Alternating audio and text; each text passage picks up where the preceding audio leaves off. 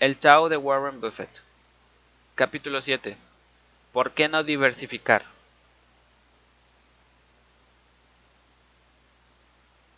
No puedo participar en 50 cosas a la vez. Con ese método de inversiones tipo Arca de Noé, acabas teniendo un verdadero zoológico.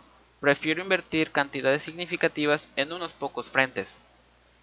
Si se invierte en 50 títulos distintos, la capacidad de mantenerse al día sobre ellos y de realizar un seguimiento de la situación económica de cada una de las empresas se vería seriamente mermada. Se acabaría cuidando de un zoológico en el que ninguno de los animales recibe la atención debida. Sería como ser un malabarista con demasiadas bolas en el aire. Al final, no solo se cae una, acaban cayendo todas. Warren destina cantidades significativas de dinero a sus inversiones, porque las grandes oportunidades son escasas y poco habituales. Asegura que así solo es necesario acertar unas cuantas veces para acabar haciéndote rico, y que si te dejas llevar a más de un negocio redondo, al año probablemente te estés engañando. Diversificar es un escudo frente a la ignorancia. No tiene demasiado sentido para aquellos que no saben lo que hacen. Si no se llega a comprender lo que se está haciendo, lo mejor es diversificar ampliamente las inversiones con la esperanza de que alguno de los huevos del nido salga adelante. Si su asesor sobre inversiones le recomienda que invierta en gran cantidad de productos, en realidad le estará diciendo que no sabe lo que hace y que quiere protegerle de su ignorancia. Warren sabe lo que hace, por ello prefiere concentrar sus inversiones en pocos huevos, que luego vigila como si fuera un halcón. Wall Street obtiene sus beneficios del movimiento, pero el inversor los obtiene de la quietud. El juego de Wall Street consiste en conseguir el control de sus acciones y después exprimirles al máximo por medio de las comisiones. Los agentes tienen muchas maneras de hacerlo, fomentando la compraventa de títulos en función de los vaivanes de los tipos de interés, los informes de ingresos trimestrales favorables o desfavorables de las empresas y cualquier recomendación de los analistas que llegue a la mesa de su despacho. Incluso animan a invertir en previsión del resultado de las elecciones presidenciales, puesto que obtienen sus ingresos del movimiento del tipo que sea, mientras estemos dispuestos a ir de un lado a otro, a ellos les parecerá bien. Para poder ganar dinero en el mercado de valores, tiene que comprar una gran empresa a un precio justo o módico y conservarla durante mucho tiempo para que los ingresos retenidos se acumulen y aumente el valor subyacente de dicha empresa.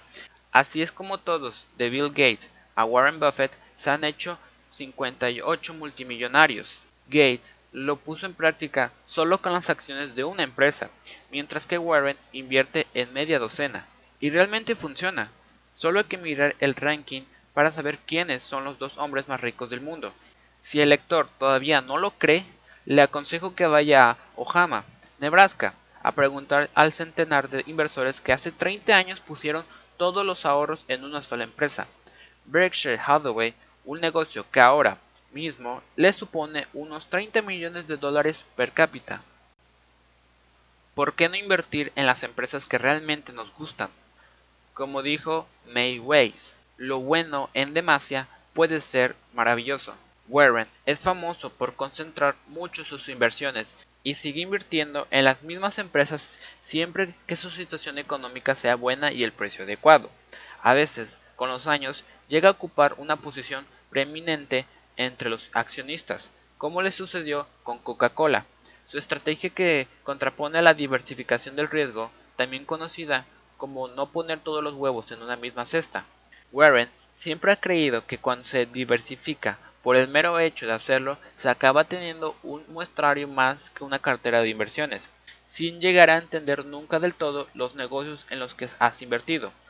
Él prefiere meditar largamente y con mucha calma en qué cesta va a poner su dinero y en caso de hacerlo, vigila las cestas de huevos como un halcón.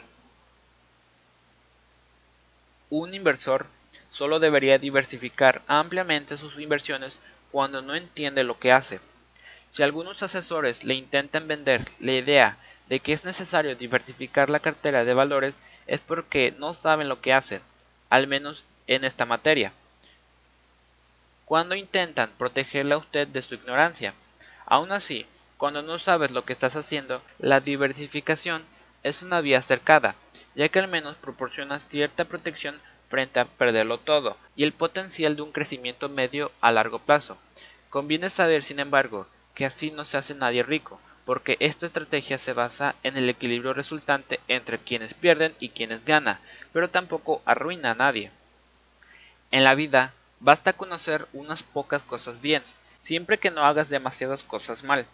Los principios aplicables a la vida y a las inversiones siguen caminos paralelos.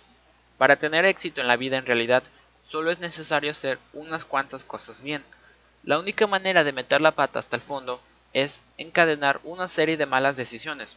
De hecho, no se desprende de que no se puedan cometer errores, solo que estos no deberían de ser de gran calibre ni frecuentes. Lo mismo puede decirse de invertir. Unas cuantas decisiones acertadas pueden valer una fortuna, pero cada vez que se toma una decisión inversora existe la posibilidad de que no vaya bien. Si las malas decisiones se suceden, es cuestión de tiempo que no se acaban comiendo todos los beneficios de las pocas buenas decisiones tomadas.